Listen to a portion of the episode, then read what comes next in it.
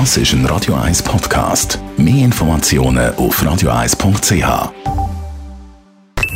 Die Morgenkolumne auf Radio 1 präsentiert von Jackpots.ch. Das Online-Casino der Schweiz.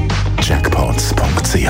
So geht Glück. Matthias, guten Morgen. Morgen, Matthias. Guten Morgen miteinander. Corona- und Impfungsthema nach wie vor und ich habe auch schon gehört, man redet von einem Impfschneck in Sachen Kanton Zürich. Jawohl, das Selbstbewusstsein vom Kanton Zürich, vom grössten, vom wirtschaftlich wichtigsten Kanton der Schweiz, ist angeschlagen.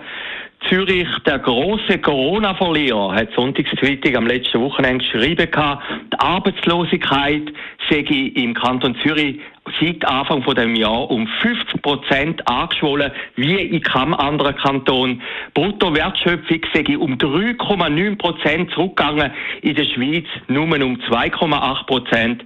Dann weiter Gastrobetrieb um die Hälfte zurückgegangen, also ganz schittere Zahlen. Zürich, der ganz große Loser, ah, da muss man sich irgendwo gewöhnen. Das ist völlig ungewöhnlich.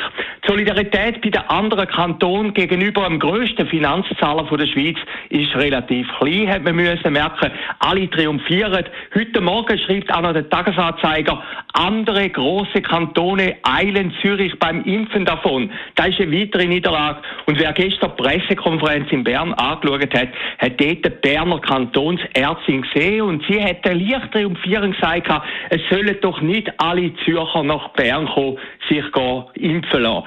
So ein Wort hat man selten gehört und das ist völlig ungewöhnlich.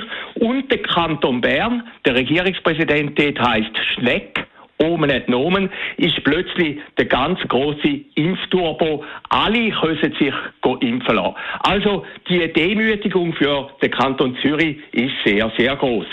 Jetzt muss man gleich noch einwenden, Marc, bevor du mit ganz geschwulter Brust rumlaufst. Es hat gleich einen kleinen Triumph gegeben. Die stellvertretende Kantonsärztin vom Kanton Zürich hat heute erklärt, das ist Bettina Balli, es sei ja nicht so schlimm. Im Kanton Zürich können sich im Mai noch alle impfen lassen, die eigentlich möchten.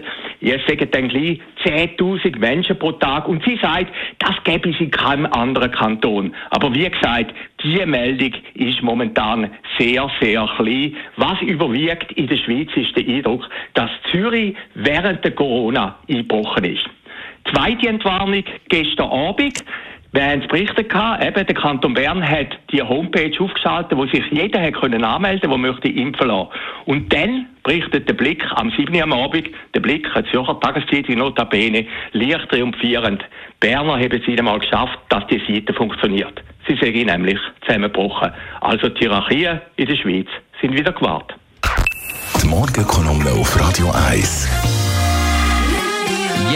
Nachlassen Kolumne von Matthias Ackeret als Podcast auf radio1.ch und jetzt Abend wieder zu hören in der Sendung Shortlist. Wir haben den Bill Gates, den wir müssen besprechen Seine Ehe ist ja gescheitert. Dann der Robert De Niro, der für die Schweiz Werbung macht mit dem Roger Federer zusammen und der Daniel Baumann, der Restaurant.